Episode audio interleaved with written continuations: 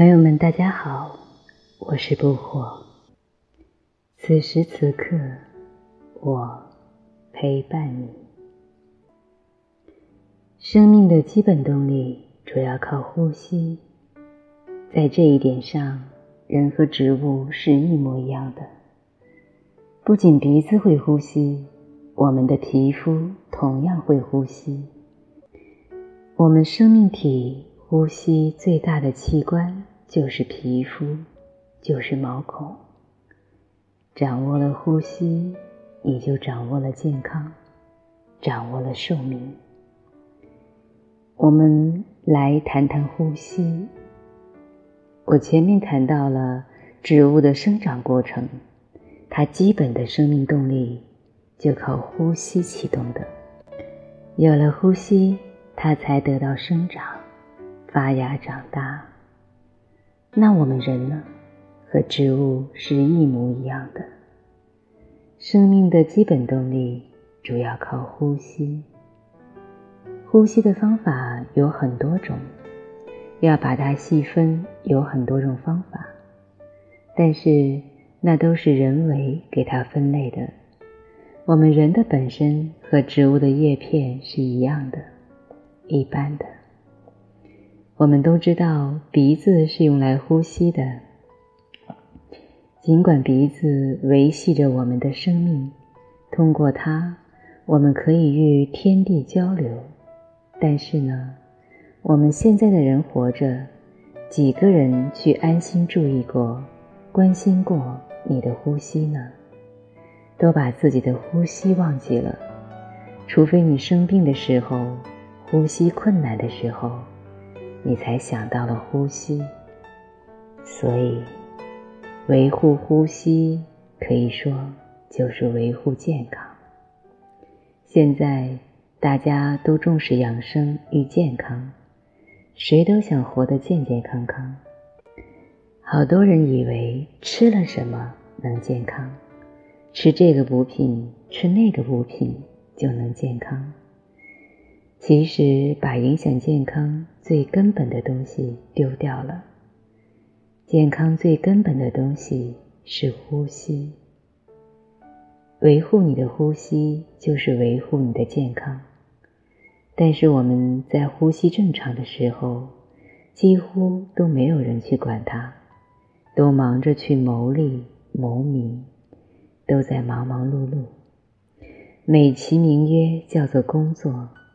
却把生命基本的信赖、最根本的东西丢掉了。没有人关心呼吸，其实这才是真正养生的核心。生命的动力全靠呼吸。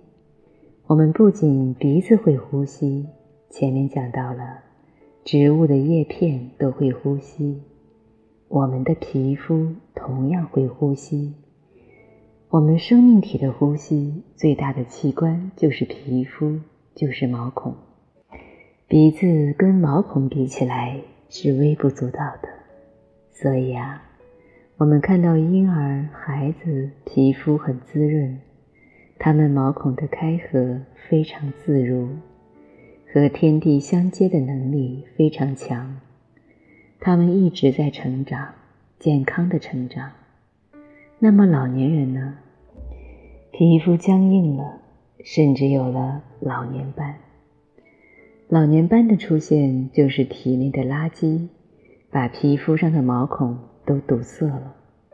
你吃的再好都不管用了，你的毛孔在关闭。你吃的再好，营养再好，都天天走向死亡。所以，毛孔的呼吸与我们的健康息息相关。不仅是鼻子的呼吸，我们的毛孔会呼吸，脏腑会不会呼吸呢？骨骼会不会呼吸呢？大家可以自己想一想。我们的身体，我们的生命体，整个是一个呼吸的系统。所以中医讲的升降出入，它可以上下呼吸，既有内在的上下呼吸，还有外在的上下呼吸。鼻子一吸下去了，一呼上来。除了这套我们熟悉的内在系统的上下呼吸，还有一个外在系统的呼吸。皮肤就是组织内外的呼吸，它是横向呼吸。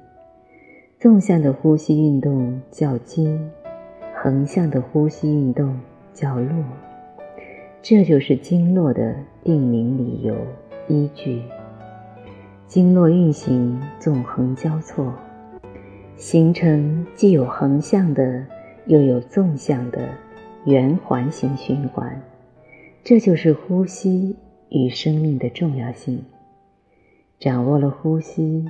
精巧的掌握了呼吸，你就掌握了健康，掌握了寿命，掌握了命运。用老百姓的话说，甚至掌握了你的运气，你的人生。